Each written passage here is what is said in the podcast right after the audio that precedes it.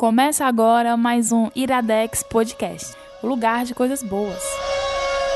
Okay, it's childish, can't be no homegirl, drop it like the NASDAQ. Move white girls like this coke up my ass crack. Move black girls, cause man, fuck it, I'll do either. I love pussy, I love bitches, dude, I should be running Peter in Adidas with some short shorts. Está começando mais um Iradex Podcast, estourando tudo, Caio Anderson. Estourou valendo o teu microfone agora, viu? Estourou até no meu ouvido aqui. Ajeita isso aí, menino, ajeita. Ao som de Charles Gambino. Por quê? Ah, é 125. 125, né? Um quarto para 500. Ou melhor, um oitavo para mil. Me perdi na conta. Sou da Humanas. Né? Opa, Gabs Franks. Cara, estamos no programa 125. Sim. E o que é o como- programa 125? Como é que é a estrutura dele? Pois é, da última vez que a gente fez um programa com 5, que foi no 115, nós dissemos que a partir de agora, todos os programas 5 ia ser um especial. Ia ser o especial 5 motivos. Então, Certo. hoje não será diferente. Teremos os 5 motivos sobre uma pessoa maravilhosa.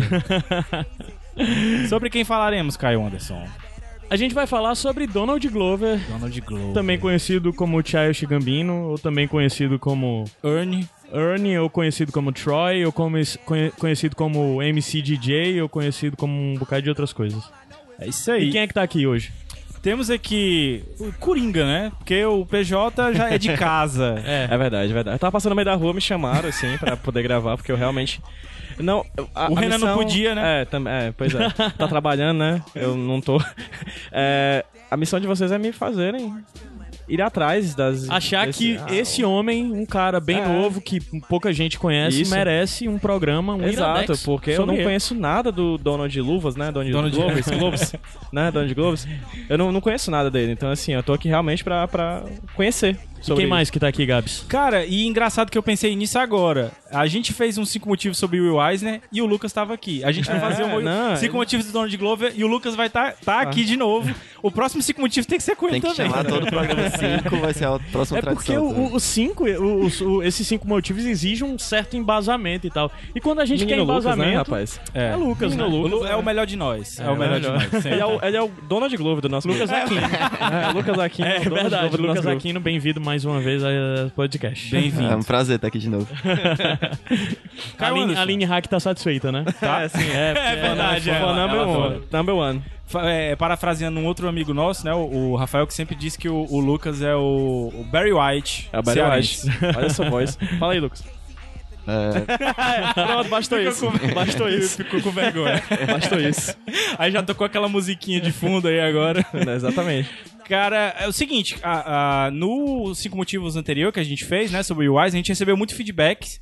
É, Alguns adoraram, disse que tava perfeito, nada tinha que mudar. Outros disseram que ficaram um pouco perdidos, né? Pois é, mas uma coisa interessante é que através dos feedbacks que foram dados pra gente, questão de duração, questão de primeiro bloco e tal, a gente é, teve é, outras ideias pra esse agora. Vamos tentar fazer um programa mais curto e tentar, a partir do feedback de vocês, fazer um programa melhor. Pra não ficar também é, um programa muito longo e parecido com. o- e fugindo, na verdade, da ideia que a gente tem, né? Que é de falar só sobre cinco motivos de uma determinada pessoa. Cinco motivos pra você gostar, conhecer, o que seja. Nem sempre de pessoa, né? Às vezes de Isso. algum gênero, A gente vai fazer outros que estão também. por vir com o Lucas, né? É. Sempre com o Lucas. Lucas vai estar também. Então, rapidinho pra gente subir a música.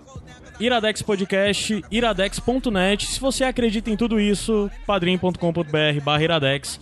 Nos patrocine, nos ajude aí, a, colabore com, com valores mensais.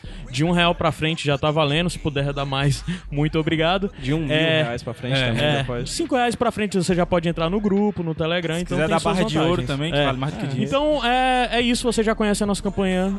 No mês de junho a gente vai vir com a campanha reformulada. Eu assumi esse compromisso e eu vou fazer. Então a gente vai falar muito no mês de junho sobre a campanha.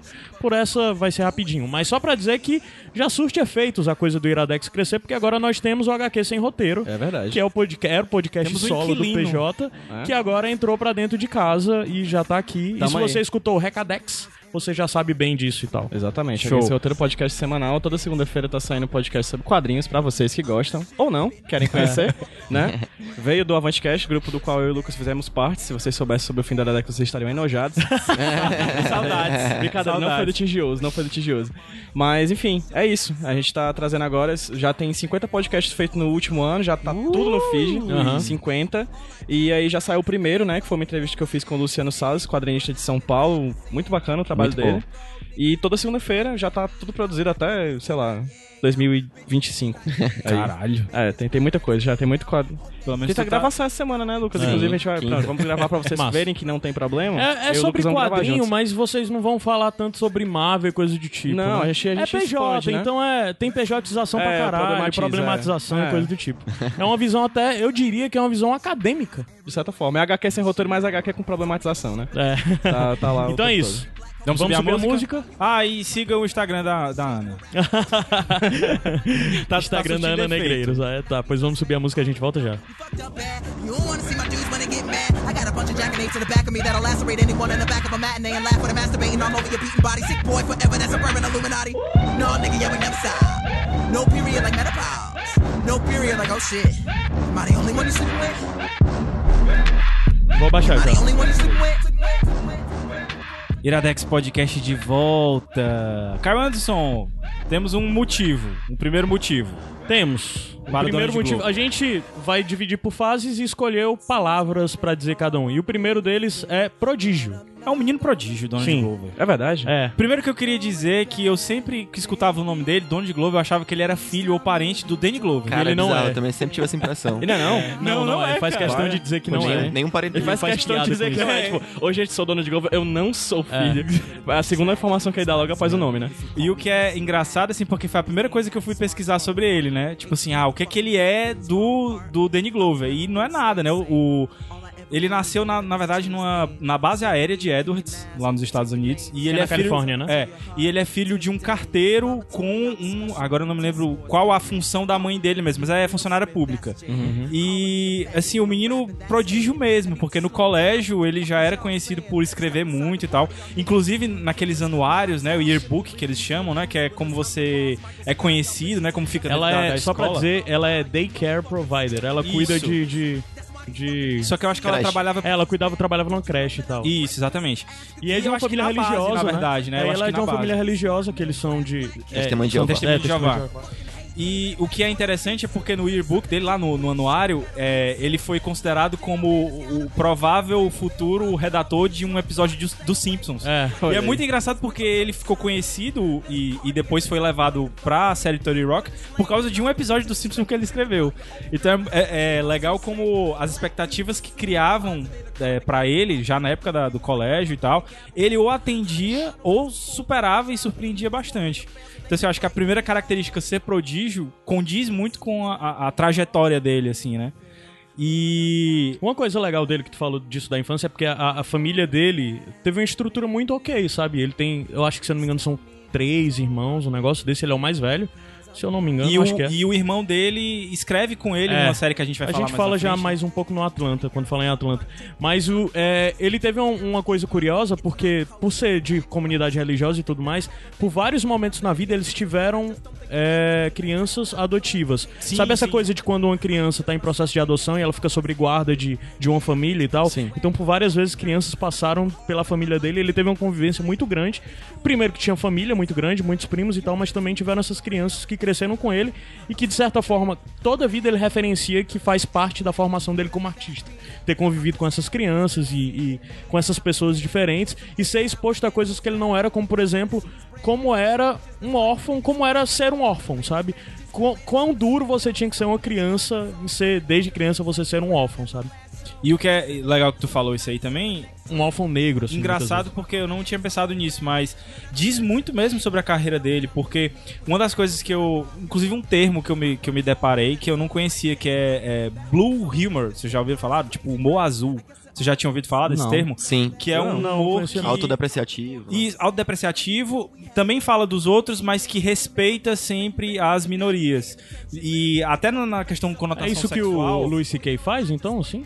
Pode- Talvez. Mas o Luis Kay vai num terrenos um pouco mais. É, mas o polêmicos. Luiz sempre fica no limite e na hora que você fica assustado, ele puxa pra si a piada, né? Aham. Então ele sempre sai pela. É, o alvo sempre é ele próprio, É. né? Muitas... E o que pode ser explicado é pelo fato dele ter conhecido tantas pessoas diferentes, né? Essas crianças vindo de origens diferentes, com experiências diferentes.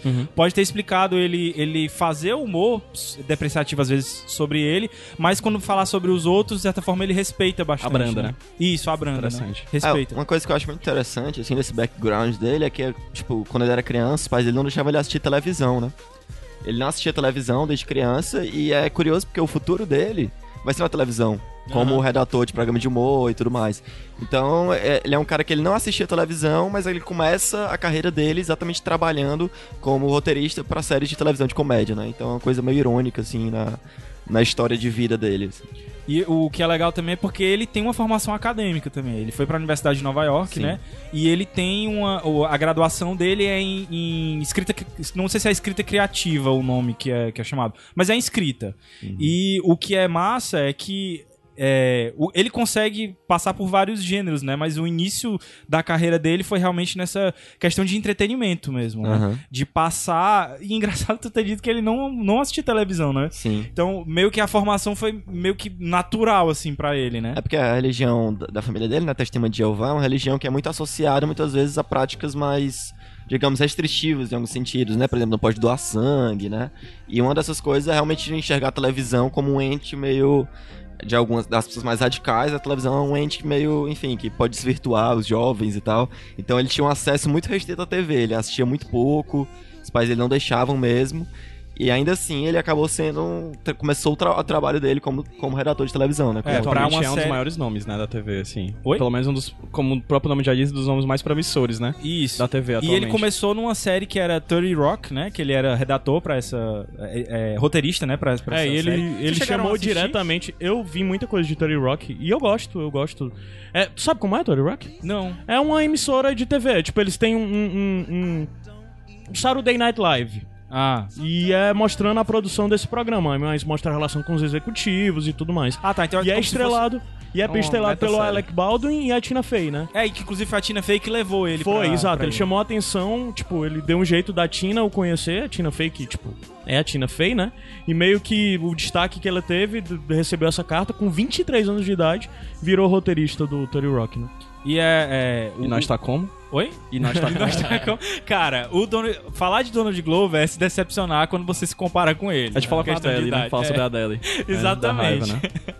Não, e uma coisa interessante nessa questão de Terry Rock é que ele é um cara que, como eu falei, ele não, não tinha assistido tanto televisão, mas algo que é muito relevante desse início de carreira dele é que os primeiros eh, trabalhos na TV foram sobre seriados sobre a comédia. Eram comédias sobre comédia, sitcom sobre sitcom. Por exemplo, Terry Rock é um show de comédia sobre a Metanarrativas, produção de um show de comédia. E Community também é uma série de comédia que lida muito também com estereótipos da comédia, tal, é, tem uma sim. metalinguagem muito forte. Então, Tem um personagem essencialmente pra isso, né? Exatamente. É o, o, o Abed.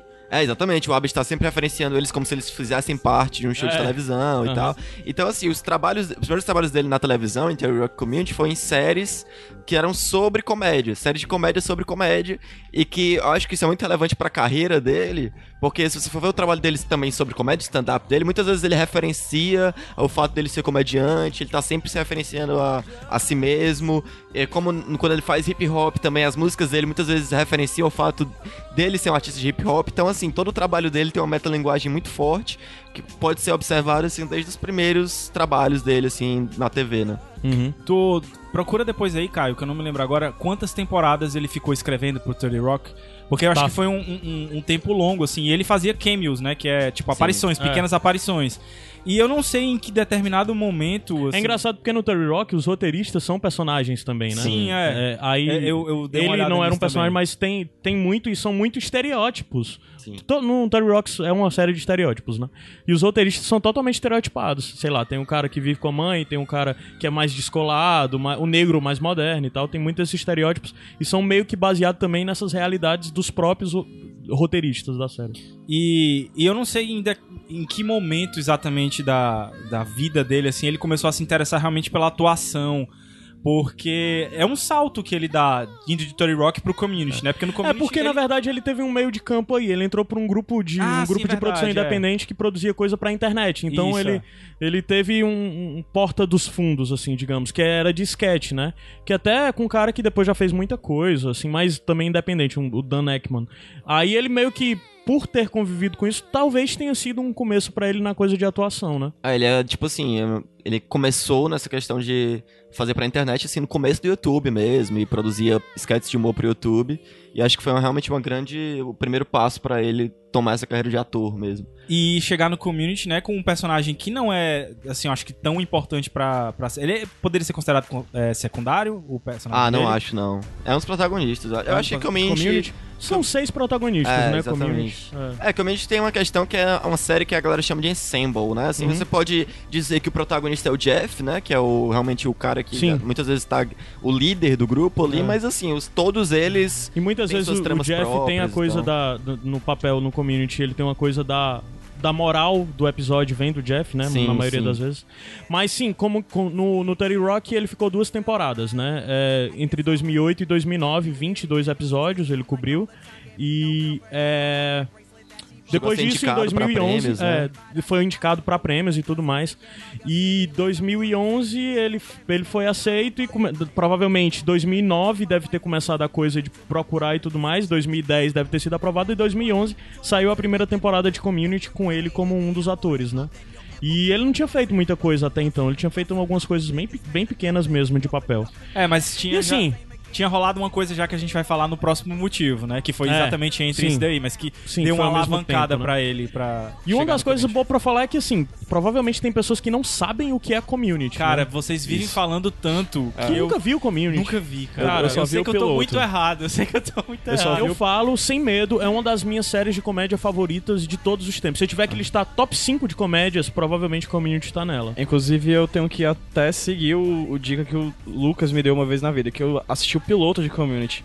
E eu odiei o piloto de Community, achei muito ruim. Mas aí depois tu veio falar comigo até, né, Lucas? É, que eu falei pra ele que o piloto é fraco, mas dá um salto absurdo depois. Pois é, eu tenho que dar esse, tenho que dar esse salto de confiança. né? Ele tá Porque desde eu não gostei, eu não gostei do piloto e, tipo, Tá assim. eu quero muito assistir mais pra achar isso, entendeu? Porque aparentemente todos os meus amigos assistem Community e gostam, entendeu? Então deve ser uma Ó, série só tô boa. vendo aqui pelo IMDB, ele tinha feito muita coisa pequena, mas provavelmente coisa independente. Tem muito é, curta que ele fez, além de ter feito curta, tem as sketches que ele participou. Uhum. Então é muito entre coisas, sei lá, desde 2000 e 2005 por aí ele tá fazendo coisa de curta e tal. Devia ser coisa mesmo de, de estudante e tudo mais, né? E É, o, mas, o mas personagem. o que é o E, mas ele chegou a fazer, inclusive, de fazer coisas de voz, de uso de voz que ele fez. Antes de fazer community, ele já tinha feito o Frango Robô, Olha só. 2010. E, e me diz uma coisa, eu queria que vocês falassem um pouquinho do personagem dele dentro No da série. É, Community é um seriado que é sobre a história de uma universidade de- comunitária, né? Um community Consegue college. explicar o que é um community college, Lucas? Community College, é, nos Estados Unidos, eles têm um sistema de de ensino privado, principalmente no ensino superior. E as community colleges são as faculdades, digamos assim, Públicas, né? ah, são as faculdades públicas e de nível bem menor, É. assim. São aquelas que normalmente os, os alunos são pessoas que trabalham, que não tiveram oportunidade de, de Porque tem as. State Colleges também, né? Exatamente, Community College é abaixo, É abaixo da ainda. É- College, né? São as comunidades de um nível menor, assim, de, de ensino público nos Estados Unidos. E aí é a história dessa, dessa, de vários alunos dessa comunidade com, que, que exatamente por ser, assim, digamos, uma comunidade de, menor nível, assim, a maior parte deles tem backgrounds, assim, de pessoas, tipo, tem o Pierce, que é um cara super velho, que tá estudando nessa faculdade há 13 anos, mas não tem muita vontade de se formar. Ah, você Gente, tem... São várias vejo. pessoas que que falharam na vida. Tem uma, a Anne, que é, uma, que é uma pessoa que era super inteligente, mas que teve um breakdown por causa de drogas, assim, ela utilizava muito... Droga, eh, essas drogas pra estudo. É, tipo, tô ligado. Ritalina, Ritalina, né? aham. Essa droga pra poder estudar, ela se viciou nesse negócio, aí foi internada e agora tá tentando reabilitar a vida. Então são várias pessoas que um pouco que perderam o rumo, assim, na vida e que vão nessa community college pra tentar, né, é, se acertar novamente, pra conseguir esse diploma. É, e é uma série muito de metalinguagem, de debater o humor, né? Eles Sim. são muito. E eles. Uma das coisas mais legais de community, que eles foram, talvez, se você parar pra pensar, eles foram uma das séries que começaram a inovar mais em formatos diferentes de episódios dentro de uma temporada. Por exemplo, tem um episódio que é todo uma animação. Tem episódio que é inte- inteiro de quase que de, de metalinguagem, de o cara que tá narrando algo que ele tá vendo como se aquilo fosse de fato uma série de TV, sabe? Caralho, e ele fica foda. tratando, é meio, sei lá. E o personagem do Donald Glover? O personagem do Donald Glover, ele é um, um atleta que era é tipo um, um, ex- um potencial. ex-quarterback, né? é, um potencial, um grande potencial do futebol americano, quarterback aqui é pra. Era o pra cara mais popular, né? né? O jock e tal. É, o cara. E assim, um pouco ingênuo demais, um pouco imaturo, assim. Mas que basicamente aquela coisa de a pressão e tudo mais fez ele fugir disso. Aí tem a coisa dele ter se contundido e até onde essa contusão é verdade e tudo mais. É um pouco. O papel dele e da Amy são muito equivalentes, porque eles estudavam juntos, né? Era É. no, no, no high school. É, tipo assim, a- o papel dele, é ele vai crescendo muito ao longo da série, né? Porque ele Muito. começa nesse estereótipo de jock, né? Do É. atleta e tal.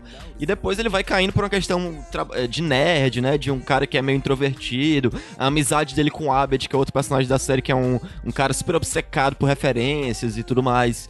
Vira um grande centro da série, assim, a amizade deles dois, assim. é E, e o personagem dele cresce- vai crescendo cada vez mais ao ponto de virar, em determinados momentos, como um, realmente um, um, um dos protagonistas, talvez o protagonista da série, assim. E é, é uma coisa interessante, vocês estavam falando de community, Que community é é um- totalmente ligado com a relação dele com a- o Abed, né? Que o Abed, Exatamente. ele é, ele é descendente... Ele é De descendente... indianos. Ele é descendente indiano ou ele é indiano? É descendente, né? descendente de indianos, os É, pais dele são mas indianos. basicamente ele é o, o deslocado, ele não chega nem a ser o nerd, assim, sabe? Porque na verdade ele é o cara com. Quase que autista. É. Ele é quase. É um pouco autista, sabe? Ele é um E a- Sheldon. Ele é um Sheldon bom. sabe? Pode ser. É, é, é, tipo, Sheldon e Abed, Abed mil vezes. E o Abed é um estudante de cinema, mas é um estudante autodidata. Uhum. Então a vida dele ele vê sobre uma ótica de cinema, não só de humor, mesmo de humor, mas referências de sci-fi, até mesmo coisas de, de cinema noir e tudo mais. E ele vê tudo isso. Aí ele encontra o Abed, que é esse cara, ou ele encontra o Troy, né, que é o personagem do Donald Glover, que é um cara que se liga em tudo isso de cultura pop. E meio que eles viram melhores amigos e eles viram, tipo, fácil uma das melhores duplas de humor que a gente já viu na, na, na TV junto. Porque eles ficam os malucos de referência, de filme, de série, de não sei o que. O modo como eles interagem sempre, todas as piadas, tudo deles. A série é muito legal.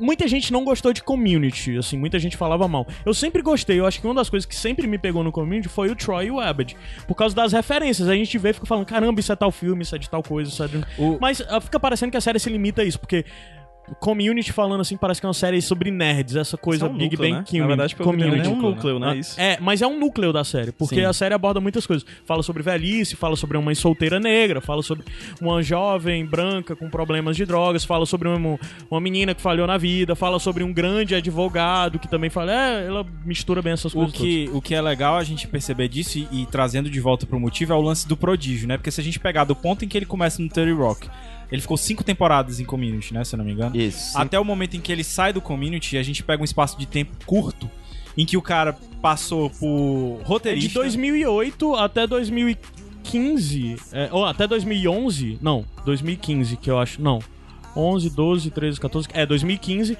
ele fez tudo de 2008 a 2015 ele fez tudo que tem feito até agora. Tudo que ele passou de escritor, diretor, roteirista, executor, é, é, produtor executivo, tudo Músico. isso ele fez nesse período. Músico, que é o que a gente faz. Então nesse período ele já fez tudo que ele tem feito agora e que estão fazendo as pessoas descobrirem ele e dizer que ele é esse gênio. Ele já vinha fazendo tudo isso. Não era um ator que começou a escrever, ou não era um escritor que começou, ele já fazia tudo ao mesmo, tempo. né?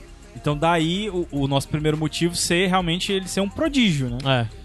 E, e a promessa que ele traz pra, pro futuro, né? É. Em todas essas áreas, o que é foda, né? Um pouco antes a gente tava falando do, do, do Troy, eu te interrompi. O que é que tu, tu lembra o que tu tava Ah, sim, falando? não, o que eu ia falar é que Community, com essa questão de referências, né, é uma série que ela se destacou muito porque ela fazia episódios de paródia e sátira, né? Sim. Você teve os episódios de paintball, que eram É. muito inspirados em western, É. teve outros que eram inspirados em ficção científica. Você teve o episódio do Abed, que o Abed, que é inspirado em Godfellas, é um dos mais Uhum, clássicos sim. também, de máfia e tal. Então, assim, Community, eles tinham as paródias de, vários, de diversos estilos cinematográficos, diversos outros é, referências, assim, que é, tornou a série realmente uma pérola nesse sentido. Tem um episódio inteiro de stop motion com massinha, sabe? Com... Caralho, Exatamente. que. O criador da série é o Dan Harmon, que é um Ah. cara que ele fez uma série que hoje em dia tá fazendo muito sucesso também, que é outra coisa incrível, que é Rick and Morty, Uhum. que é um desenho Que animado... é foda. Que é um desenho animado ah, incrível, assim. O Dan Harmon ele é um cara realmente, tipo, obcecado por cultura pop. E todos os trabalhos dele trabalham muito metalinguagem, trabalham muito referência, paródia, sátira. E ele começou o Rick and Morty exatamente porque ele saiu de Community, eu acho que foi na quarta temporada, não tenho certeza, mas acho que sim.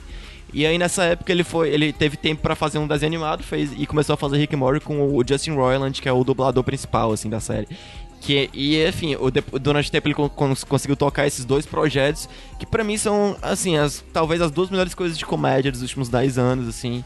É, A gente ainda vai e falar de Rick Morty. São aqui, dois. cara. eu não sei como é que Community e Rick Morty não apareceram no Iradex ainda, não teve Iradex sobre eles. Community Fica já. Community, Tá. cara, o, o- Zé é alucinado por Community. E pro Rick e Morty também. E provavelmente o Zé vai estar muito frustrado em não estar aqui hoje. Não, mas a gente, ó, eu, eu prometo que eu vou assistir Community e a gente um dia indica só Massa, Community. massa. Com o Zé. Tu vai No- gostar pronto, de Community, o Community programa e Rick Rick e Morty. Morty. Vai ser esse o programa. pronto. Promessa. Com o Zé. Community e Rick e Morty. É, não, Tá tem que me chamar, cara, por favor. Pronto, Ah, vai ser. Formou o time. Tá feito, Já fica aqui aplaudindo de, de background. Pois vamos subir a música e daqui a pouco a gente volta pro segundo motivo. Tá, acho que falou tudo já? Já. Ah, tá bom. Então né? eu vou Falou. subir. Você quer o quê? Hã? O que é, que é isso aqui mesmo? Eu não sei não. Cinco motivos. Rick e Morty, não? Não, cinco Ah, motivos cinco para motivos. gostar de Donald Glover.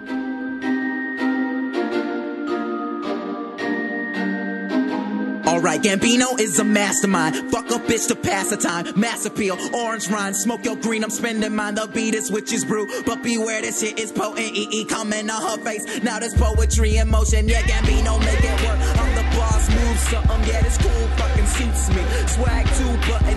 Girls be acting crazy when they're dancing Black Swan. I ain't fucking at the club. Put your clothes back on. Yeah, this beat is a disaster. 9/11. This track, rappers wanna battle me. I have Segunda razão, Iradex Podcast de volta. Tu não baixou Caramba. tudo. Ah, tu não baixou tudo. Agora eu baixei. Ora, mas rapaz. A segunda razão é exatamente isso que tá tocando, que tudo que você vai ouvir nesse programa basicamente é Donald Glover cantando. Todos os seus discos aí, música de pelo menos três discos tem aqui. Não tem de tudo porque o Spotify não tem todos os discos dele, pena. Mas. Quem perde é ele. Segunda razão, o nome é músico. Childish Gambino. É. O Donald Glover, na época, 2011, quando ele começou Community, na mesma época ele lançou, se eu não me engano, acho que foi nessa época ele lançou a primeira mixtape, que basicamente é um disco de rap. É, que ele usou essa alcunha de Childish Gambino, no lugar de usar o nome Donald Glover, né? E a primeira coisa curiosa é de onde veio Childish Gambino, né? Que eu fiquei, sempre fiquei pensando, porra, que nome legal e tal, porque Gambino é um nome italiano, É. né? E Child é tipo de infantil, É, né? De, É. E Gambino Ah, eu- acho que é garoto em italiano. Ah, não. É, acho que é Bambino. Bambino. Bambino. É, acho que Gambino é um sobrenome, é meio assim. Aí eu descobri que, na verdade, tem falando que isso foi feito a partir do Wu-Tang Clan Name Generator, né? Que o Clan é um dos maiores grupos de rap da história. E tem um Name Generator disso, um site. E foi daí que ele fez. Ele botou Donald Glover, aí você aperta Enter the Wu-Tang, the Wu-Tang e aparece Childish Gambino. E é daí o nome artístico dele. E é genial, porque eu já fiz o meu aqui no site. Ah, miserável, tu já fez. Já. E eu sou o Wicked Demon. Wicked Demon. Bota o Gostei meu aí. muito, cara. Bora, bora. meu aí. Gabriel Franklin, é isso? Vamos É. agora descobrir o nome de todo mundo. Eu quero saber o meu. Quero muito saber o meu, porque o Caio vai falando isso. Vulgar desesperado. Vulgar desesperado. Anota aí, bom, porque está vai ser a nossa alcunha agora. Vai lá. Fala aí, Lucas. Aquino, é isso? Isso. Diz aí, Vulgar. Vulgar, des... Vulgar Desesperado. Desesperado. É quase uma música da Lady Gaga. É, acho que foi isso. Insane Contender. Insane Contender. É bom, hein, bicho? É bom, cara. PJ E tu? Brandão, vai. PJ Brandão. vai. Não, bota, bota Pedro. Eu acho que, acho que tem que ser Não, um, mas né? acho que PJ não, vai. Brandão. PJ Vai. Brandão. Dá o quê? Vê se o que, que vai sair. Lazy Acid Demon. Lazy Acid é Demon. Não, Muito esse bom. não combinou contigo. porque Lazy tu não é um Acid. Lazy ass. Tu não é um Lazy Até porque É tu, isso, é, não é- tu não é é nem- um desesperado. Não é nem Lazy Acid, é Lazy Acid. Lazy acid. Acid. É. E aí, vai ser isso mesmo? Então é isso. fechou. Vai ser Lazy. Acid. Somos... Eu sou o Então, Vulgar a gente não escolhe Desesperado. nosso nome, né? o meu Wicked Demon. Tu decorou o teu? É, Lazy Acid. O Não, meu tu é Lazy o Acid. Insane Contender. Insane Contender, É gostei. bom, é bom. Sim, então, o Childish Gambino, é, ele começou com essa carreira, lançou algumas mixtapes, né? E ele é um cara bem produtivo, como o Childish Gambino, sei lá, ele contando mixtapes, disco, EP, ele deve ter uns oito, nove lançamentos diferentes de 2011 pra cá, né? Tipo, então ele começa com a carreira de rapper e tal, e rapper ele começou meio que emulando todo mundo que ele começou a emular, mas depois ele começou a fazer umas coisas um pouco mais temáticas. Concorda com isso? Concordo. Porque assim, é, o primeiro disco dele, o Camp, é meio generalista e tal, né? O disco mesmo, aí depois ele lança o Kawaii, que é tipo um disco pop pra caralho, né? Kawaii, na verdade, é uma mixtape, não é nem um disco. E vem depois, eu acho que tem o Before the Ah, é, Internet. antes dele veio o Before the Internet, que é um disco, eu acho que totalmente pessoal e realista, assim. Os temas que ele aborda nas letras são mais. É menos essa coisa até de rap game e tal, é mais a coisa dele falar de forma geral sobre ele, sobre as angústias. Ele escreve muito sobre problemas. Sim. É uma e- temática bem recorrente nas músicas É, dele, principalmente nesse último disco. É, e é algo basicamente um disco de rap, né? Isso. Aí depois ele lançou o Kawaii, que é um disco pop pra caramba, sabe? É. Por exemplo, é. Pô, que essa música aqui é com o irmão dele até, mas. Ó, isso é, é do Kawaii. Que voz.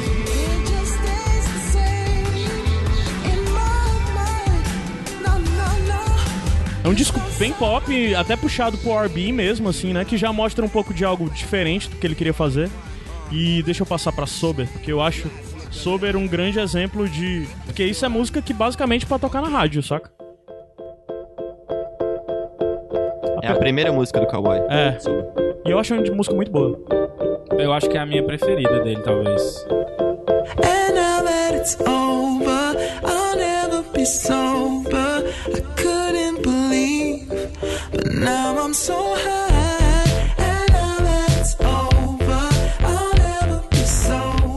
Do cara escrever, atuar, ser engraçado, bonito, ele ainda tem uma voz dessa. Tem, é, mano. Uma voz do caramba. Eu acho cara. que, acho que tem certas pessoas que são covardias da natureza, sabe?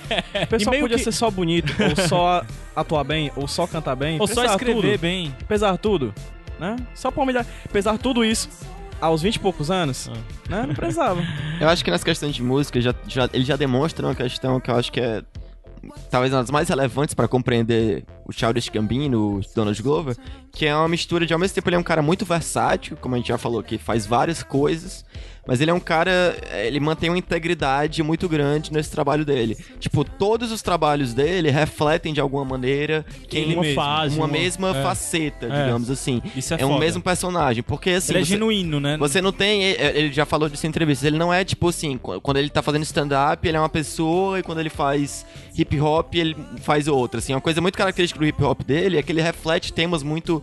Que, que ele trata no stand-up dele, que ele trata na série É, dele, por que exemplo, ele trata na música dele. É até engraçado porque ele se diz um grande fã do rap de Atlanta, né? Sim. E o que ele produz é totalmente diferente do rap de Atlanta agora, Aham. do rap moderno de Atlanta. Que o rap de Atlanta moderno é trap music e é falando sobre drogas, sexo e tal.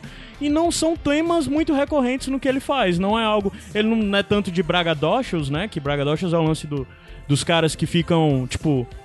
Se pondo à frente dos outros e brigando, que é lance de Disputa, hack né? game. É, e ele também não faz tanta coisa de, de música de falar tanto sobre si como uma figura proeminente, que também tem um nome pra isso, eu esqueci agora. Apesar de ouvir essas músicas, dá vontade de dar um trap de vez em quando, não? Porque essa música é uma boa pra trap. Porque... Mas é, o Kawaii, pra mim, já, que é, que é esse, esse, essa mixtape, é um pouco já mais mostrando que ele não é. Porque no começo ele fala, ah, eu faço rap e tal, e o pessoal começou a chamar ele de rapper, né? E ele começou a responder que ele não era um rapper. Que ele era um artista que podia rapar, né? I can rap. Ele começou a falar muito sobre isso. E no Kawaii ele lança um disco que é bem mais. Tem umas coisas que são bem R&B, como essa Sober. É totalmente R&B. Praticamente não tem rap. Aí depois ele lança outras músicas nesse disco também, tipo... a- aliás, antes mesmo no, no Camp ele tinha lançado umas coisas que ele já mostrava uma faceta mais ligada à música eletrônica, né? E o cara que acompanha com ele como produtor é o cara que era o compositor de Community. Eles viraram amigos em Community, é o cara que acompanha até, o- até ele hoje como produtor. E é um cara que tem uma produção totalmente diferente. Eu esqueci agora o nome dele, mas eu acho que eu tenho anotado aqui. E o lance desse. desse é, é. Peraí, o nome dele. blá, blá, blá, blá. Cadê? Eu acho aqui bem rapidinho. Bem, quando eu achar, eu falo. É. E ele começa a se apresentar de forma diferente e. E o produtor dele é um cara que é descendente, sei lá, de de algum país lá da Europa que eu não lembro qual é, e é branco e tudo mais, e ele começa a produzir música negra com esse cara, e depois a gente vai vendo que vai ficando cada vez mais música negra, sabe? De, de como ele mistura. Além de tudo isso, também tem um lance que ele é DJ, que ele é um Que produtor de música nome, né, eletrônica, também, como que, é, DJ. que é como o nome de MC DJ. super DJ é um criativo. bom nome, hein? E, e ele às vezes se apresenta só como DJ mesmo e, e lança, sei lá, no site dele tem as coisas dele como de música eletrônica lá disponível pra quem quiser ouvir, baixar e Quando tal. ele não tá Eu escrevendo. não parei pra ver tá porque eu não me atu- interesso tanto, mas. Quando ele não tá escrevendo, atuando, É. cantando, ele é DJ, Ele né? é Porque DJ. Puta que pariu. Só outra música dele que é essa Heartbeat que eu acho que é. Deixa eu avançar um pedaço aqui. Uh, Do Kawaii também, né? é, é, não, é do Camp esse. Ah, é do Camp? Ah, Mas é, tem uma muito mais ligado a, a coisa de. É rap, mas só que bem com base de techno mesmo. De, Turn your phone over when it's all over. No settling down. My texts go to your screen. You know better than that. I come around when you least expect me. I'm sitting at the bar when your glass is empty. You thinking that the song's coming on to tempt me. I need to be alone like the way you left me. You start calling, you start crying. Pois é, ele começa já a misturar rap com as coisas de música eletrônica mais assim, que é um pouco diferente da base tradicional, sei lá, de. Ou de boom bap, ou mesmo de trap e tal. É, ele começa assim, como eu eu vejo uma grande influência dele dessa galera dos anos 2000, como Kanye West, o Lil Sim, Wayne. não, não. O Kanye, eu acho que não existiria a figura do Childish Gambino sem um Kanye West da vida, sabe? Sim, até numa, que- numa questão musical, de misturar música eletrônica e tudo mais, mas E de ser estranho, né? numa questão temática, É. exatamente. Numa questão de várias das músicas dele abordarem inadequação social, abordando temas que não são normalmente retratados no hip hop, como ele fala sobre suicídio, É, problemas depressão. com álcool, depressão, Depressão bastante. Várias questões que normalmente você não espera do hip hop, né? E ele e, a- e eu acho que ele chamou a atenção, principalmente no, no começo dele na, eh, na música, como rapper, exatamente é, por tratar desses, dessas temáticas. Assim. Muita gente falando, caraca, um, um rapper que é vulnerável, um rapper É. que trata sobre depressão, que não tá falando sobre, sei lá, drogas, fumar maconha e pegar todo mundo e tal. Embora também ele fale também fale sobre, sobre drogas e pegar todo mundo. Mas assim, ele tinha uma certa vulnerabilidade no trabalho dele, uma sensibilidade, assim, que era muito. que distinguiu ele, assim, dos seus pares. E, e- e muitos dos temas dele, enquanto. é, rapper, né, enquanto cantor, ref- refletem um pouco dessa inadequação dele enquanto um homem negro, do que se espera de um homem negro, de uma masculinidade, de uma agressividade, de uma de uma ausência de vulnerabilidade mesmo, e ele ser uma pessoa diferente, ele se sentir inadequado nessas expectativas sobre masculinidade negra, assim. Então, tipo assim, você tem muito de- dessa temática de inadequação com essa estereótipo de periferia, sabe? De, de morro, de você querer ser street smart, né? E a- os trabalhos são exatamente isso. Ele ser um cara tímido, um cara que se veste de maneira diferente, gosta de coisa Um estranha. cara inseguro, né? Exa- E aí você vai ver uma reflexão sobre todas essas questões em todo e até de- posteriormente em Atlanta também. Enfim, ele sempre vai estar tratando dessa temática sobre se sentir diferente, sobre se sentir estranho, se sentir inadequado. E, que- e essas questões foram que chamaram muita atenção inicialmente, né? Porque não era tão comum ver isso no hip hop. Hoje em dia existem outros rappers que já estão lidando com isso. Tem o Kid Cudi, Little Yacht, enfim, tem vários é, rappers que tratam com essas questões de adequação social e sobre estranheza. Mas na época, assim, 2010, foi um pouco de surpresa, assim, porque você tinha o Kanye West, Lil Wayne, alguns caras que ta- também lidavam com temas que não eram tão comuns, mas ele era mais, sim, digamos, indie, né, assim, essa questão... E a ligação dele com a internet muito, muito, muito forte, assim, né? É, uma das coisas que mostra muito na- nas coisas dele é a relação com isso. Como, por exemplo, o disco dele que o nome é Kawaii, que é fazendo referência ao Kawaii do Japão. E até a temática que ele faz de um discozinho mais de amor e tal, não sei o que. É, o segundo CD dele se chama O Because, Because the Internet. internet. Então ele fala muito sobre a relação dele com a internet, que no próximo motivo a gente vai falar um pouco mais sobre isso e, tal. E, e aí, ano passado. Aí ano passado ele explodiu Uma pedrada, o país, né? Uma O- pedrada. O mundo, ele fez a coisa mais surpreendente que ninguém tinha ideia de que ele era capaz de fazer, que ele lançou o disco que é fácil um dos discos do ano, fácil. Awaken My Love. O Awaken My Love, que é um disco que a única coisa que não tem, eu ouso dizer, é rap. Sim. Exatamente. Que é um disco que ele canta soul, canta funk, canta R&B, canta boogie. Por exemplo, essa música. Essa basezinha aí. Isso é boogie 70, cara. Tipo, E já tocou no Iradex. Pra caramba. E assim, o Awaken My Love é. Eu acho que se eu tiver que listar, sei lá, discos surpreendentes que eu ouvi nos últimos 10 anos da minha vida esse disco tá, sabe? Assim, porque Inclusive- ele é realmente surpreendente. Ele Inclusive é realmente. tem, tem um vídeo que tu me mostrou, né? Que eu vou linkar aí depois, de, de, do cara escutando pela primeira Ah, vez sim. e ficando muito maluco. E ultra exagerado, mas muito bom também. Porque são reações que você sentiria dentro de si, assim. Cara, e assim, se você acompanha a carreira dele, é uma coisa que eu acho interessante de notar, porque a gente falou que ele é pro, pro- pródigo, né? Um prodígio. E isso é interessante, que ele é um cara que realmente já começa com muito talento e tudo mais. Mas, tipo, você na carreira musical dele, você vê uma evolução muito grande. Eu, eu, eu noto isso, assim. É, pra, quem, pra quem acompanha os discos dele, o Walking My Love é ainda mais surpreendente, porque não é como se ele fosse seguindo uma tendência. Claro que ele já começava a trabalhar com R&B, soul, já no Kawaii e tal, mas assim, nesse CD ele, É ele demonstra uma maturidade muito grande, assim. Isso, acho que essa é a palavra, maturidade. Exatamente, ele, ele tem uma evolução ao longo da carreira dele musical que é realmente de muito impressionante, porque eu particularmente, por exemplo, não gosto dos discos dele, assim. Não gosto do trabalho dele Ele não, enquanto ele, não rapper. é, ele não é um rapper que se destaca e tal. Você É. escuta, é legal, ele tem umas coisas. É legal pelo lance dele produzir as músicas dele, isso é bem legal. Ele não tem muita figura. Ele produz junto com o cara que é o parceiro dele, que é o. Eu esqueci o nome dele agora. Mas tem o lance dele produzir junto com esse cara, então uma das coisas que rap, pra mim, já se destaca é quando o cara, além de ser rap, ele é produtor, né? Ele faz o beat, ele desenvolve os temas e tal. E ele faz um pouco isso. Mas como rapper, ele não é alguém que você vai. Pois é, eu sempre achei ele uma versão muito. pobre do Kanye West, saca? É, eu vou até falar, de- admitir um negócio que é meio vergonhoso, mas eu fui pro Lollapalooza, acho que em 2015, 2016.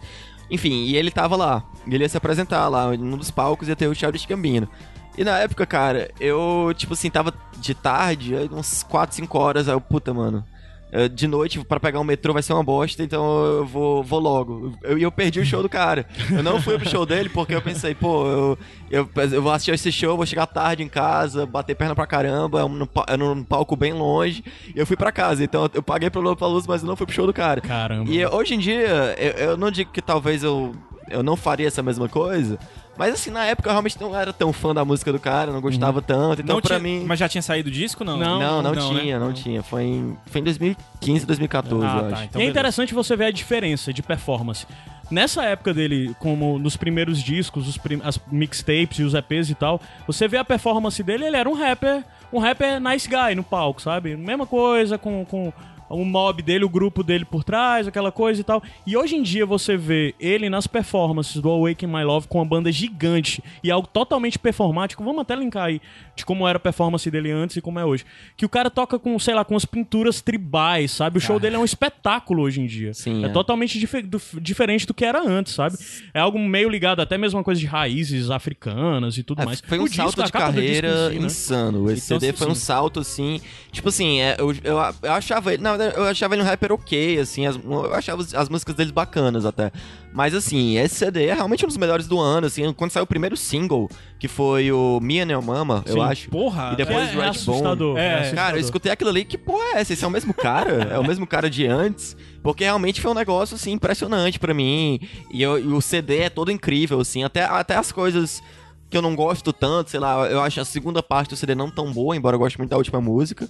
Mas. É, a melhor do disco pra mim, Stand Tall. Pois é, mas ainda assim as músicas no final ainda são boas. Eu- às vezes eu fico. Talvez eu me incomodo um pouco com o autotune exagerado em músicas como California, por exemplo, que ele A- fica. Califórnia é uma música insuportável. Eu não, Não, eu, eu escutar, ainda cara. gosto, mas, Eu não pois é, o que eu vou dizer, eu ainda. É a única música do disco que eu pulo, cara. Pois é, é, mesmo as músicas que eu não gosto Que eu acho tanto. boba também. Pois é, ele, ele fica aquela distorção vocal, né? Ele É. fica, enfim, é meio exagerado talvez. Mas até quando ele erra nesse CD, ainda é bacana, eu acho. Sim, sim. Então, assim, é, é uma evolução, é uma evolução muito grande, assim. Eu, ele. E ele provou que ele disse que ele não é um rapper, né? Ele é um Que- músico. É, ele é um músico, Além ele é um de artista. né? milhões de outras coisas, né? Pois é, ele foi numa direção funkadelic, Aham. né? Sly and the Family Stone Sim, e tudo mais. Uma coisa bem diferente do que ele fazia antes. Sim. E, pô, muito bom mesmo. Ele, embora ele vá nessa direção do soul, do funk, dos anos 70, da música negra dos anos 70, ele não, não se satisfaz só em fazer uma homenagem, assim, porque realmente tem muita coisa nova aí. Uhum. O autotune, por exemplo, é uma coisa que ele utiliza bastante, que não era usado nos anos 70, claramente. Uhum. Enfim, é um disco muito, é, que é muito, muito bom, assim. Realmente foi uma surpresa pra todo mundo. E um dos melhores discos do ano, ano passado, Sim. assim, sem A dúvida. dica é, se você estiver no festival, não pule o show do Childish Gambino. É, pois é. Vamos mudar de bloco e a gente vai tocar Redbone, que é o- a, a música de trabalho principal do disco, né? E que, assim, basicamente as pessoas tocam a música, eles, caramba, legal, muito legal esse autotune. Ele disse, eu não estou usando autotune. E, e Redbone, segundo ele, não tem autotune. Pra provar isso, ele cantou essa música ao vivo em um daqueles SNL, eu acho. é, a diferença é que você nota claramente que em Redbone a voz dele tá dobrada, né? E quando, mas no SNL ele cantou e você vê que de fato ele tá cantando e ele tem essa voz. Vamos subir um pedacinho Vai, do. Redbone. You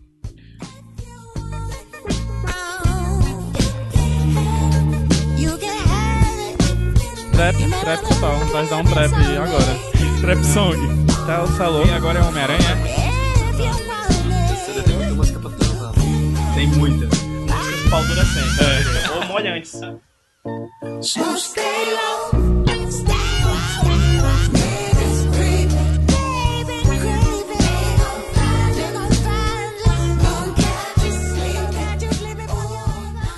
Iradex Podcast de volta? De volta. De volta. Eu quero saber até agora, Pedro, a gente tá lhe convencendo? Hum?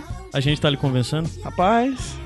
Tá, tá sim. Tá. É, eu preciso convencer a minha faculdade agora de que eu tenho que ter tempo pra consumir essas coisas. Porque eu, eu vou. A gente tem que fazer uma pós-graduação nesse cara, bicho. Porque Ei, Mas o, É motivo, incrível. o motivo de agora tu, tu vai gostar. eu já, já tô gostando. Tem já, a já- ver- tem a você ver já com- recebe spoilers aqui? Tem a, tem a ver com quadrinho. Opa.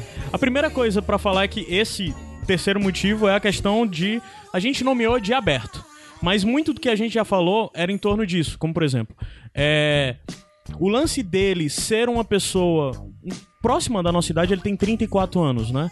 É, então ele tem referências muito parecidas com as nossas, né? É, de questão de cultura pop. E meio que ele sempre foi dito como o nerd, né? O rapper nerd. Muita gente o chamou assim por muito E tempo. ele tem o então. domínio da mídia, vamos dizer É. assim, né? Da, da, da E internet. o lance todo é que, assim, uma das coisas que foi muito marcante foi quando ele anunciou a saída dele de community, que a negada ficou maluca, porque não queria, porque Troy, o Troy é fácil, sei lá, top 3 de personagens favoritos da série, né? Então, a galera fez campanha e tudo mais, ele disse, não, vou ter que sair, porque... E o pessoal achava que necessariamente é porque ele queria cuidar da carreira musical dele. E depois foi descoberto, através de algo meio totalmente inusitado que ele fez, é que uma época ele tava num hotel e ele escreveu cartas no, num pa- naquele papel de hotel que tem dizendo pra dar feedback e tal. Ele escreveu cartas e publicou no Twitter ou no Instagram isso. Isso causou uma revolução, que basicamente era ele se abrindo, falando sobre o quão ele é inseguro diante do que ele faz e quem ele é, o que ele produz e qual a função dele como artista e pedindo desculpa pro Dan Harmon, dizendo que eu acho que você vai me odiar pra sempre, não sei o que, por eu ter saído da série. E é, é- é meio assustador, sabe, essas cartas. Se eu, eu ainda conseguir achar, eu vou publicar aí também no post. E é meio. É, é, é muito alguém de coração aberto abrindo, se, se expondo disso. E é um pouco difícil de você ver uma figura desse tipo, rapper, cantor ou artista, alguém que tá no topo da sua carreira fazer algo desse tipo. Aí, é, mas uma das razões dele sair foi porque ele não estava satisfeito com o, próprio, com o papel dele de community, ele achava que ele tinha mais como produzir. E daí veio a questão de ele começar a produzir. Começar a produzir mais musicalmente e começaram a vender a ideia do Atlanta, né? Mas o Atlanta a gente fala no próximo bloco. Aí, um, dentro dessa coisa de ser aberto, tem esse episódio muito interessante que é o do Spider-Man, né? Que é antes até do, do community, né? Que talvez seja uma das explicações de por que que ele meio que deu um salto assim na visibilidade dele. né? Lá em 2010, quando se anunciou que ia ter um novo filme do, do Homem-Aranha, né? E que tava na, na, na procura de quem ia ser o, o, o amigo da vizinhança, né?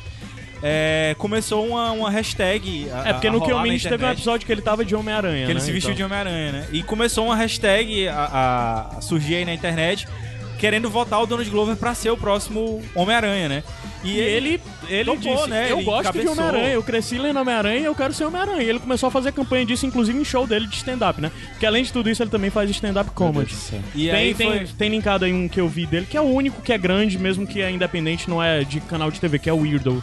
Tá linkado aí também, eu assisti, é bem legal. E aí o é, é bizarro- até bom, desculpa, tô interrompendo pra caralho. Mas é bom pra conhecer a história dele, ele fala muito sobre a infância dele e tal, nesse stand-up. E o bizarro dessa história é que ela cresceu tanto que chegou ao Stan Lee. E o Stan Lee disse que por ele tudo bem, se, se rolasse, tudo bem.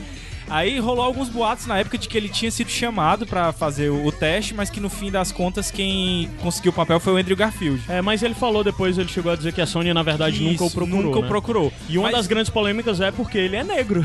Isso. Mas a grande parada disso tudo é porque o, o Brian Michael Bendis, né, que é um escritor de quadrinhos, escritor do Homem-Aranha, de A uma, época, de uma- né? de uma- da época, ele era ele que escreveu o Homem-Aranha, e ele viu a foto do. do. do, Donald- eu ia dizer Danny Glover, do Donald Glover de, de Homem-Aranha, né, no community, e. e disse, cara, eu gostaria de ler essa história. Eu Salvo- realmente gostaria. Salvo engano, na época já tinha planos da Marvel pra que o Peter Parker morresse, né? Naquelas mil maneiras, Isso. aquelas mil vezes em que cada personagem da Marvel morre pelo menos três vezes ao ano, né? Aí uma delas o Peter Parker ia morrer, né? Ia precisar de um novo Homem-Aranha. É, no E a- universo Ultimate. Isso. Isso, exatamente. E a parada é que o Brian Michael Bendis criou então um personagem chamado Miles Morales, Isso. que é negro e que Isso. é o Homem-Aranha e que é É inspirado negro e descendente de latino Isso, também, exatamente. né? E é meio O latino, sobrenome meio negro, Morales. né? Mais Morales. E, e o, o personagem é inspirado claramente no Donald Glover. Inclusive, o Donald Glover, depois, na série animada, dublou o, Dublou o, o Miles personagem. Morales, então né? foi, de certa forma. Então ele é o, o, Homem-Aranha, o Homem-Aranha, de fato. Então, assim, se você não, se você não, não queria o motivo de ele ser um menino prodígio, não queria o motivo dele ser o cantor, o motivo agora é dele ser o Homem-Aranha, cara. É, e tem várias histórias também que, tipo, ele, ele é um. Ele é um personagem. Miles Morales é um novo Homem-Aranha, né? De um novo universo, que é o universo Ultimate. Mas ele fez tanto sucesso de venda, né? De crítica, etc., que ele posteriormente foi acoplado, de fato, Sim. ao universo do Homem-Aranha. Então, atualmente, salvo engano, Lucas, talvez você possa me, me co- corrigir, existem dois Homem-Aranhas. Sim, dois Homem-Aranha. Né? E existe o Homem-Aranha Peter Parker, que é o Peter Parker, e o Homem-Aranha Miles Morales. Né? Então são dois Homem-Aranhas em um mesmo universo, porque o Miles Morales fez bastante sucesso de venda e de crítica. Então, o, o que é massa de falar dele, assim, explicar o porquê desse, desse motivo dele ser aberto, né? É essa parada dele tá realmente nas redes sociais, né? Não é nem dele só tá, ele é suscetível. Ele é um cara Sim, que se sim. afeta com a internet. Ele é um cara que. Tem até exatamente o nome desse disco dele, Because of the Internet, que ele fala muito dessa relação. E ele é um cara meio temperamental, por exemplo. Agora mesmo, se você abrir o Instagram dele, não tem nenhuma foto. Ele apagou tudo, sabe? E ao mesmo tempo, ele é um cara tão temperamental que eu esqueci de falar no bloco passado, mas a declaração mais recente dele é que ele tava num show nesse mês agora, me- mês de maio, se eu não me engano. Ele tava num show e é, durante o show, ele, no final, ele terminou e disse: Muito obrigado, a gente se vê ano que vem com o último disco do Childish Gambino. Ou seja, uma das coisas que ele sempre falou é que todas essas coisas dele, essas personas artísticas que ele tem, são limitadas e temporárias. E uma das coisas que ele falou, eu duvido, mas que ele falou é que o Childish Gambino vai lançar mais um disco e depois disso acabou a carreira musical dele. Caralho. Não. Ou do Charles Gambino, né? Ah, não, a carreira musical do Childish Gambino. Ah, é, ou do Childish Gambino, ele pode vir É, com algo pode- diferente. pode É, pode botar o outro outro persona, nome né? dele aí. Gambino Child. É. Não, bota outro nome do Generator lá. É. Não, uma coisa que você estava falando das cartas que ele escreveu, né, e publicou no Instagram, que na época causou uma grande comoção, porque era uma celebridade falando sobre depressão, sobre pensamentos suicidas, enfim, várias coisas super deprimentes, assim. É, é que, tipo assim, surpreendeu muita gente, mas se você prestar atenção nas letras dele, Tava é algo lá, que ele né? já vem lidando há muito tempo, assim. Ele sempre foi um cara muito aberto, assim, você... É, é, é o que eu que falei acho, no primeiro bloco sobre a questão dele ser um cara versátil, trabalhar em várias temáticas, mas cada uma dessas temáticas cres, é, construir um pouco pra outra também. Sim, tem, ele está em todas as temáticas. assim. Ele está Por em mais que ele todas, use outros nomes, né? E ele reflete uma- uma- um aspecto dele em cada uma delas, e cada uma delas refletem entre si. É como se tudo fosse uma parte de uma gran- mesma grande história, assim. Como se o, o Ern, Atlanta fosse um reflexo também do Troy, de Community, que é um reflexo do Childish Gambino, que é reflexo do Donald Glover comediante, stand-up. Então você tem todos esses aspectos diferentes, esses trabalhos diferentes, refletindo temas muito parecidos, assim, lida sempre sobre inadequação social, sobre ah, ser estranho, sobre, enfim, ser negro, todas essas A questões coisa de ser sempre... estranho, de ser inadequado é bem recorrente em toda a obra dele. Exatamente, ele tem uns temas muito parecidos, trabalhados em diferentes mídias, assim, que é Os como fosse... personagens dele, né? O personagem dele em Atlanta é o cara diferente. O personagem dele em Community é o cara diferente. É o cara que é daquele estereótipo, Sim. mas que é inadequado, né? O Troy é inadequado, é o negro, o quarterback inadequado. O Warren é, é- é- é o negro que tudo mais também estudou e tal, inadequado. O Troy é totalmente. testemunho de Jeová também, que ele é, também é. testemunho de É, Jeová, é legal. É, personagem já que a gente tá falando tanto de Atlanta, vamos logo pro, pro outro motivo? O quarto motivo? Vamos, deixa eu ver qual é a música que vai passar. Ah, tá. Quer subir música? Quer? Quero. Então sobe. Tá. Sobe. Eu vou tocar a minha música favorita do Wake My Love agora, que é Stand Tall. Vai. When the sun is rising over streets so barren, since the evening colors flash before my eyes. I feel like a child so young and new in 92. I listened to what my father said. Keep all your dreams, keep standing tall. If you are strong, you cannot fall. There is a voice inside us all. So smile when you can.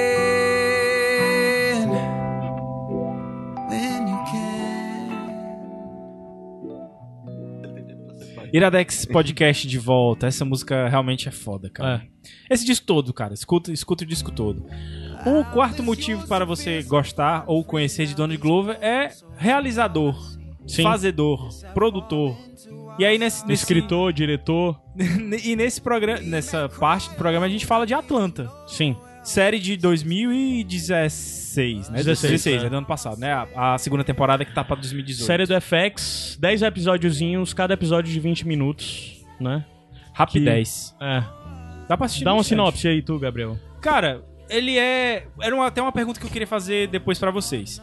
Mas deixa eu dar a primeira sinopse. É, o Donald Glover faz o Ernie, né? Que é um cara que foi pra Princeton, né? Uma faculdade importante dos Estados Unidos, mas acaba voltando pra Atlanta. Por alguma razão. Por né? alguma razão que você não sabe o que. E ele resolve ser o empresário, ou meio que tomar pra si a carreira do seu primo. É Alfred, né? O, o É. Paperboy. Paperboy. Paperboy, exatamente. Que é um rapper lá, e, e aí vocês podem falar melhor sobre isso, de Atlanta, né? Um, um, um estilo de rap de Atlanta. Aquele rapper de internet, né? Que faz sucesso com música. É. E, e a série vai girar em torno, basicamente, do Ernie tentando fazer o, pro primo o que teoricamente ele não teria conseguido, né? Tentar fazer o, o, o Alfred ser alguém. E nisso tem as relações deles dois, né? Com um amigo que eles têm, né? Que é o Darius, que é como se É. fosse o, o, o Que é um guru, né? nigeriano. Cara, que ele é hilário, bicho. É, É, cara, ele é é, nigeriano e é um cara viajado. Cara, tem uma piada na série que ele chega, tipo assim, ele chega, puta merda, 4 e meia, a gente tá atrasado. Aí na cena seguinte, você, por que ele tá atrasado? Eles estão fumando maconha, tá ligado? Que passou 4 e 20 e eles não... E além disso, a relação também dele com a, a melhor amiga dele, né? Acho que é Van, né? É, É, que é melhor tam- amigo dela e mãe da e filha mãe dele. da filha dele também. E assim, a Pera, série. mãe da filha dele fora da série. Não, Não, não. mãe da Não, filha não, dele é na, na série. Ele Na tem uma série. filha na série também. Ah, ok. Tá, mas eles não entendi. estão mais juntos, entendeu? Ela é Eles a- estão mais É, juntos meio porque que de a- alguma é como se coisa- fosse a ex dele. É. Entendi, Só ok. que eles são melhores amigos. Entendeu? E é uma relação que não deu certo e a gente não sabe bem por que não deu certo. Na A gente verdade, a gente exatamente não sabe bem um monte de coisa. É, a série, e a série vai te levando sem você saber. E aí- Porque existem muitos problemas em torno da vida dele, muitas coisas. Ele é o cara que, primeiro, negro, de Atlanta, pobre e tal, que foi pra Princeton. Foi pra Princeton e voltou, não concluiu. Aí tava num período sabático que já tá, sei lá, durando dois anos, sei lá. E as pessoas estão se perguntando o que é que deu errado com você, que era a pessoa que todo mundo sempre achou Que que, tinha ia dar conseguido certo. sair, né? Que tinha conseguido Sabe? dar certo. Sim. E ele vive uma vida miserável, de favor, sabe assim? E, e a parada que eu acho, assim, é que é uma série sobre relações, mas é uma série também multicultural, assim. Fala de muita coisa dos Estados Unidos, enfim. E o que eu ia perguntar pra vocês, na verdade, é se especificamente na parte musical e, e na parte cultural da questão do rap, se ela não lembra um pouco o The Get Down.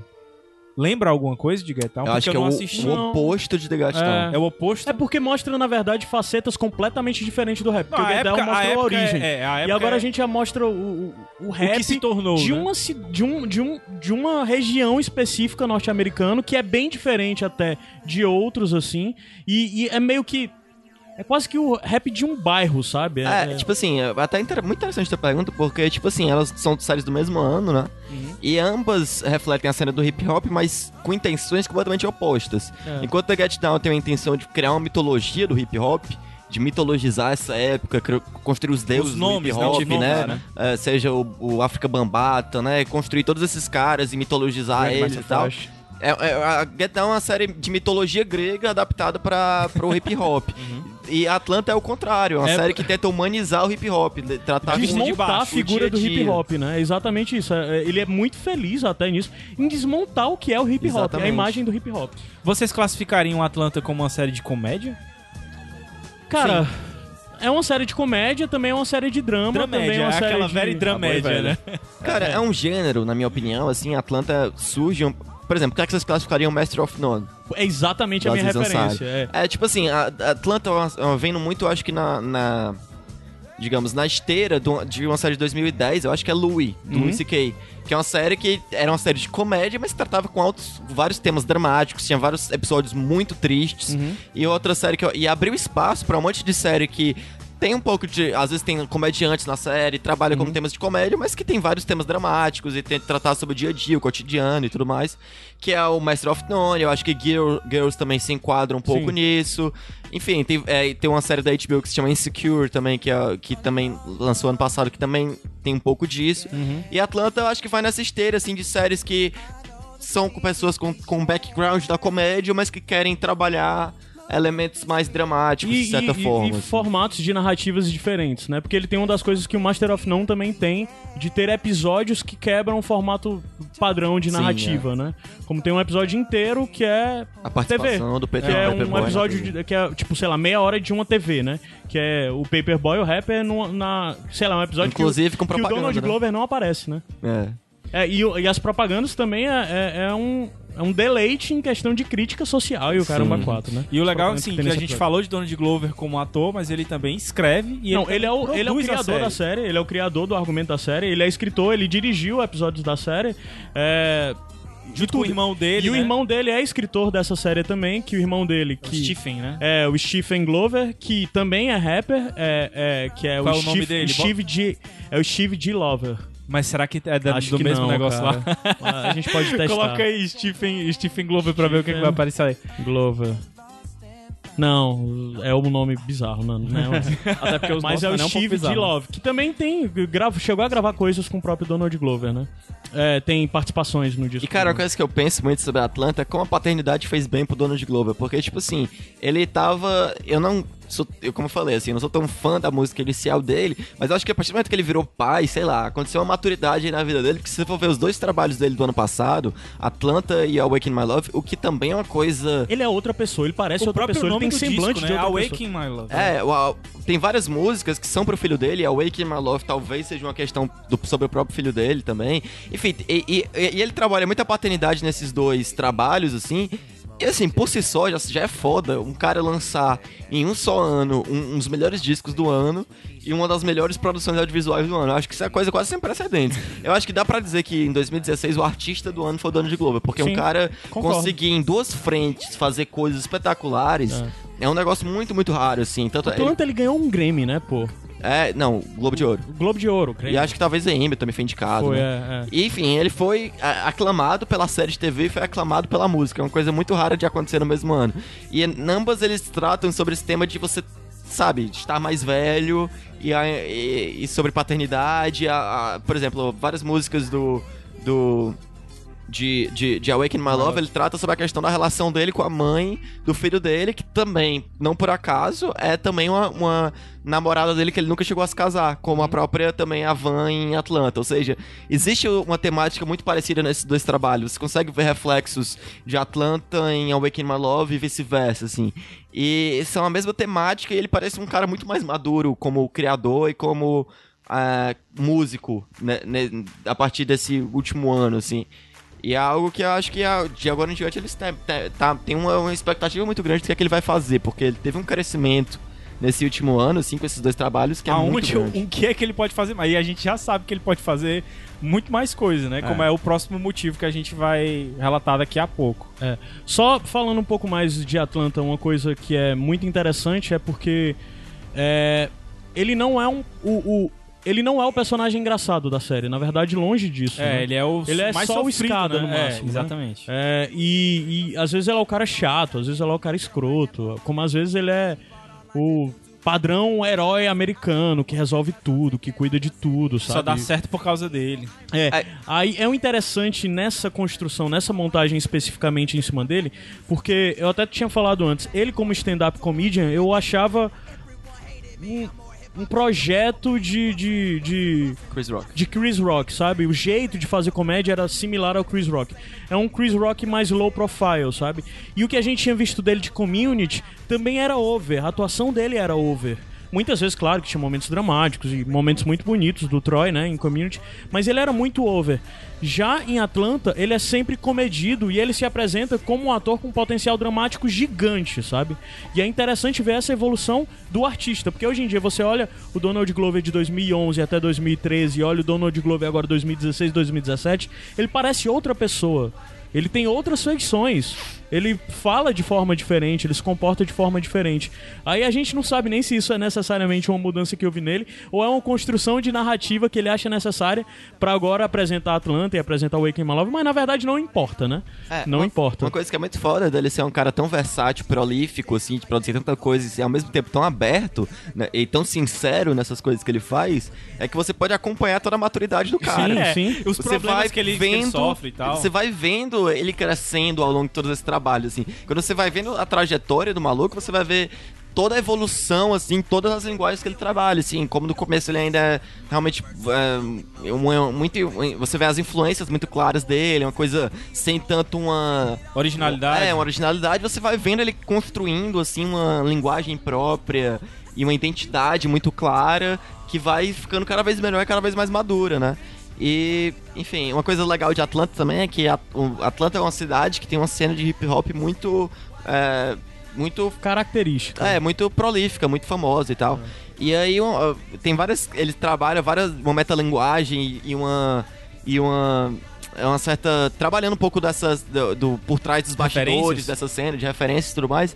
Por exemplo, tem um episódio que tem um grupo de hip hop de Atlanta que é muito famoso. Que é atualmente um dos maiores grupos de hip hop do mundo. né? É, que é um, o tá Migos. fazendo muito sucesso, que é o Migos, né? E aí tem um episódio que, que eles estão na série que o. Paperboy, ele precisa comprar maconha, eu acho, uma coisa assim. Ele vai negociar com os traficantes que se chamam Migos. Sendo que a série em nenhum momento referencia que esses Migos, que de fato são os mesmos caras que cantam na vida real, São. que eles, na- que eles são esses caras. E na série eles são só traficantes É mesmo. porque são os traficantes ligados ao cartel mexicano, né? Amigos é uma forma do mexicano. E aí depois eles estão lá e, e tem até uma piada no final. Não, a gente tá formando um nome de grupo de rap. Ah, é? Como é que vai ser o nome? Amigos. Amigos. Exatamente, sendo que em nenhum momento eles lidam com o fato que eles já são famosos. Mas só que ele Nossa. faz isso fazendo piada, inclusive, com um suposto quarto membro que deveria ter no grupo. E é muito boa essa piada. Exatamente, só que quem, tipo, não conhece, tipo, se nem entende isso, a série não deixa isso tão explícito, tão é, esfrega na sua cara. Tem várias referências, assim, que você, pra conhecer, você. que, que, que é mais pra quem é fã mesmo de hip hop. Isso é muito legal. Sim, assim, eles falam muito de questões. outros rappers, né? Inclusive, eles ficam falando. Eles fazem piada sobre, ah, tal rap. Não, mas eu gosto. Ah, não gosto. Eles, como, sei lá, tem uma hora que eles ficam debatendo fortemente o Flow Rider lá. e É, tal. exatamente. É, e sei lá, outra hora. E é legal. Eu vi no Te Vira, né?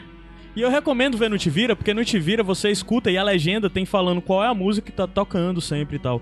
E muitas vezes as músicas são contextualizadas, como por exemplo, tem uma cena muito bonita que, que o Warren tá andando no meio da rua e ele tá escutando é, o. Caramba! O Outcast.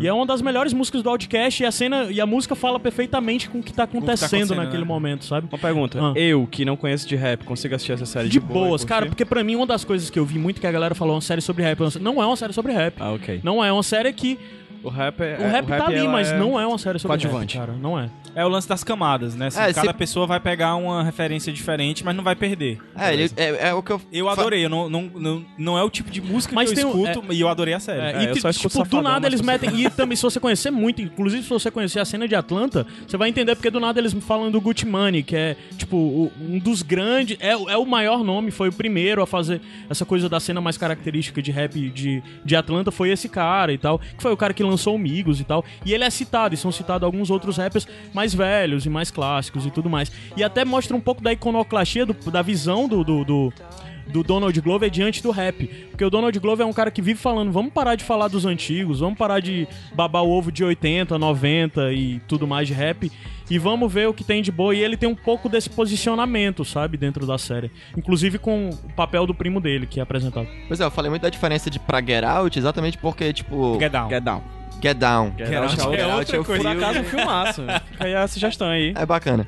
É, o, o- o- a diferença de Get Down, porque Get Down você traz uma, uma visão mi- mitológica, assim, do hip hop e tal, enquanto o Atlanta, ele usa do hip hop para falar sobre questões humanas, basicamente. Sobre a questão é, de, Sobre nada, dramas, de né? Sobre você, dramas. de maturidade, sabe? Sobre... Paternidade é, também. Paternidade, sobre buscar um sentido, buscar trabalho, sabe? Tudo questões que são muito universais, assim. Então ele utiliza da cena do hip hop como um contexto pra trabalhar isso, mas não é realmente o ponto principal da série, talvez, assim. E é também uma série que fala muito, que é basicamente com negros, mas é uma série que não fica batendo na tecla de negro. A forma como ele fala sobre isso é muito sutil. Tem uma cena muito marcante, que até tem um texto muito bom, que é a primeira vez que. Que, do Ronald Hills, o Ronald Hills, que era do CQC e tudo mais, né? Que hoje em dia produz mais conteúdo pra internet, mais sobre rap. Que ele tava falando sobre. Tem um texto dele no Medium, eu vou linkar aí também. Que é ele falando sobre Atlanta, porque ele gosta tanto de Atlanta e porque ele acha o Donald Glover isso tudo e tal. Que ele fala sobre metade do episódio. De um lado tá mostrando o Paperboy é, tendo problemas com a internet. Que basicamente. E o nome do, do episódio é, é Barbara Streisand Complex, que foi. É uma história que tem na internet Sim, da sim. verdade. Quando ela foi responder, a Barbara Streisand não gostou fotos da casa dela, né? é, e ela foi responder, isso só piorou, porque a negada chamou mais atenção e passou a vigiar mais a casa dela, e blá blá blá. E do outro lado mostra uma coisa muito muito interessante com a desconstrução da figura norte-americana. Sei lá, ele tá lascado e ele precisa de dinheiro e ele pega e, e vai numa loja de penhor e entrega o celular dele pra ter 100 dólares pra pagar uma conta básica da filha e da mulher dele e tal, né? Da ex-mulher e tal. E vai mostrando a coisa de. Aparece uma oportunidade de como fazer mais dinheiro com isso. Mas toda a história que é contada nesse episódio de como fazer mais dinheiro com isso e como no final das contas acaba sendo frustrante pra ele, explica muito bem a relação. É, as relações econômicas e sociais nos Estados Unidos de, sei lá, aquela coisa bonita que a gente vê de terra da oportunidade, de que você pode American Way fazer, investir e tudo mais, aquela coisa que a gente vê. Ah, americano investe dinheiro, americano não gasta. Que americano que a gente tá falando, sabe? Aham. A gente mostra, no final das contas, ele diz: Eu sou miserável. Eu não posso pensar no meu futuro se eu não consigo viver agora o presente. Eu não tenho um mínimo pra ter uma condição básica agora no presente. Então, ele é muito feliz em mostrar essas relações de forma sutil. A série tem muita coisa sutil. e A série tem muita coisa que pode ser muito debatida. Porque ela não é uma série que te pega pelo braço e te mostra tudo. Que Tem é- muita coisa que não tem resposta na série. Que a gente termina sem saber. Uma coisa que acontece no primeiro episódio agora, eu não sei o que aconteceu. E- A gente não sabe o que aconteceu. A gente pode ficar aqui conversando, saber o que cada um acha que E aconteceu. vai ter segunda temporada, 2018. né? 2018. Ano que vem. Essa Só ano que série é vem, não de- vai ter em ano passado? 2017. Do ano É. passado. Certo. Então, É assim, do, pelo FX, foi lançada. 2016, o ano de Donald Glover, é, com o Awaken My Love e Atlanta, confira os dois, nesses dois motivos que a gente deu ele como músico e como realizador. E a gente sobe a música e daqui a pouco a gente volta com E o ano que motivo. Ano que, ano vem. que vem. Ano que vem. É ano dele de novo. É, só vai Caralho. sair em É 2018. porque ele deixou pra 2017 ser o ano É, do podcast. 2018 É. ele já disse que vai sair disco novo dele, que vai sair a nova E tem temporada um de filme Atlanta. que chega no final É. do ano de uma franquia aí muito É, conhecida. que a gente vai ele falar já já um pouquinho mais.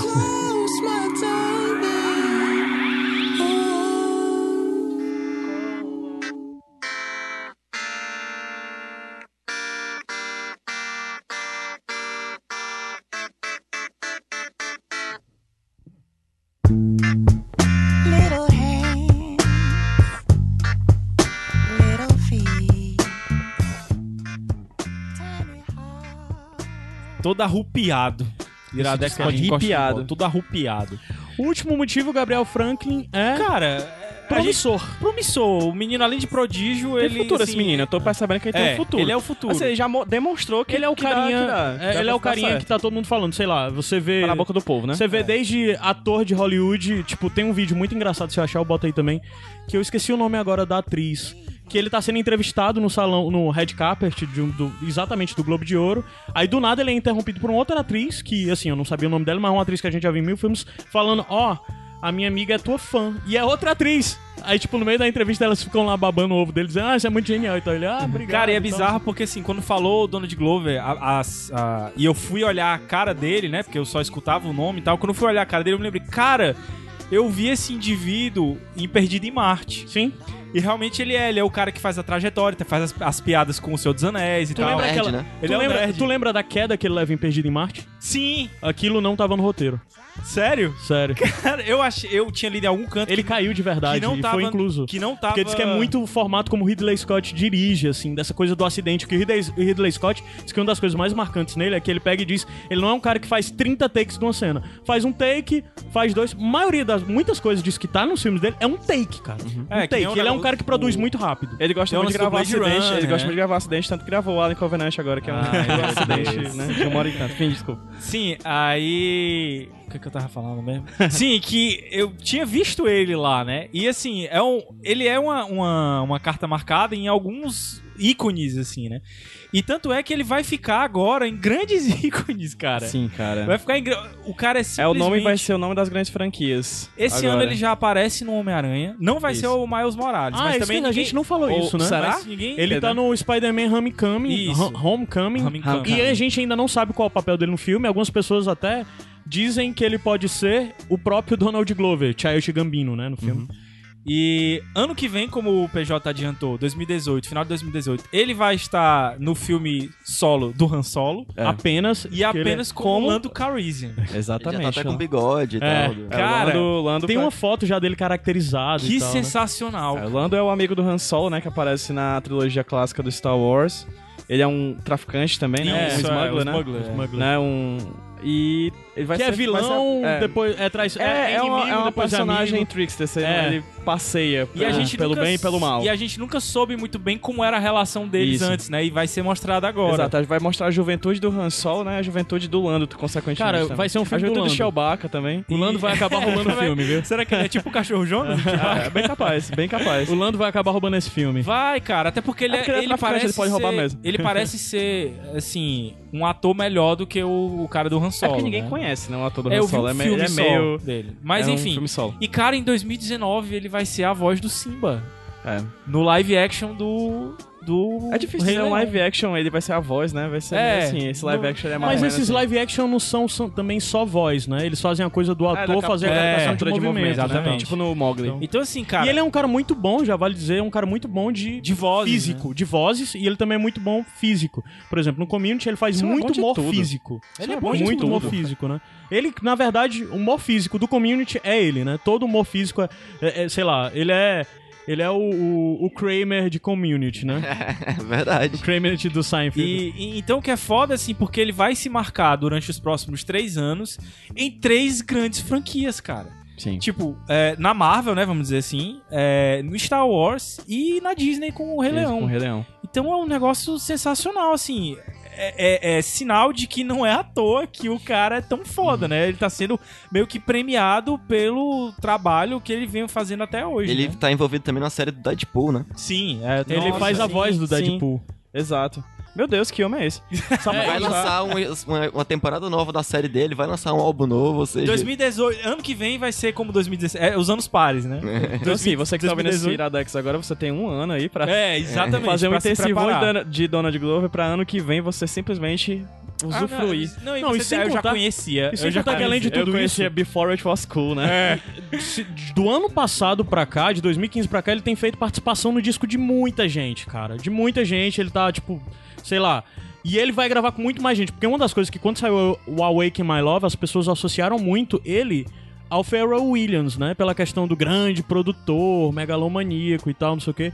E o próprio Pharrell já disse que acha ele um gênio e que quer produzir algo com ele. E aí você vê, sei lá, de Pharrell Williams até, é, sei lá, ele gravou coisa com Chance, o Chance the Rapper, com J. Cole, com, com, que são grandes nomes do rap, e mais uma galera, sei lá, com o, Schoolboy Q, o- e mais uma Migos galera mesmo que, que a gente falou. o Migos, e mais uma galera que tá dizendo que quer produzir, que quer fazer com- coisa com ele, gente não de rapper, de outros ritmos e coisas do tipo. Então, Donald, assim, o Iradex quer gravar com você, Donald. ele vai, ele vai aparecer muito, muito, muito mesmo, sei lá.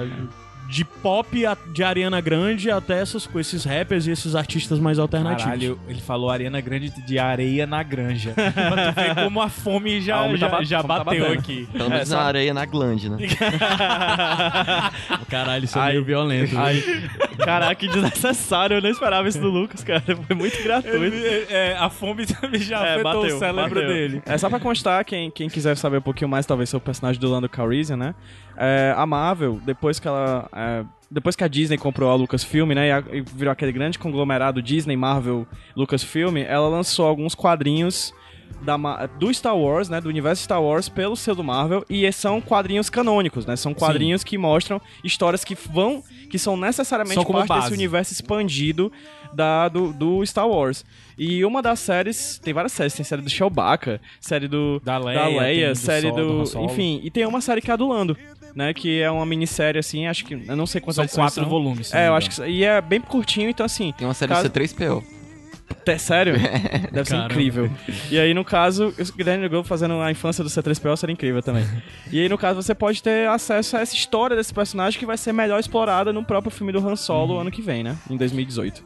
Gente, é o seguinte, a gente falou cinco motivos. Vamos só lembrar aí qual foi o primeiro mesmo. Foi O primeiro Promissor, motivo, deixa eu ver. ah, Prodígio. Prodígio, Prodígio. Depois, O segundo músico, terceiro. o terceiro Homem-Aranha, é a gente É, ele bota ser de aberto, né? É, que é né? toda a questão dele como uma figura pública, aberta e exposta, né? E o Homem-Aranha foi a forma de ilustrar isso. Quatro. O, eu ia dizer o terceiro, ó, pra tu ver como eu tô bem. Tá rolando. O quarto. É o? Realizador. Realizador. E o Realizador. quinto? E o quinto, promissor. É, tem futuro. Tem futuro esse Esse menino tem futuro. Tem. Então, assim, o mais uns cinco motivos. Não sei se a gente conseguiu fazer um programa menor, então desculpa Foi bem aí. menor, foi bem Então, menor o Desculpa aí se a gente É, o fez. tinha cinco horas, né? Por favor, manda seus feedbacks pra gente saber pro próximo já tal melhorar, o que é que a gente tem que diminuir, o que é que a gente tem que aumentar, enfim.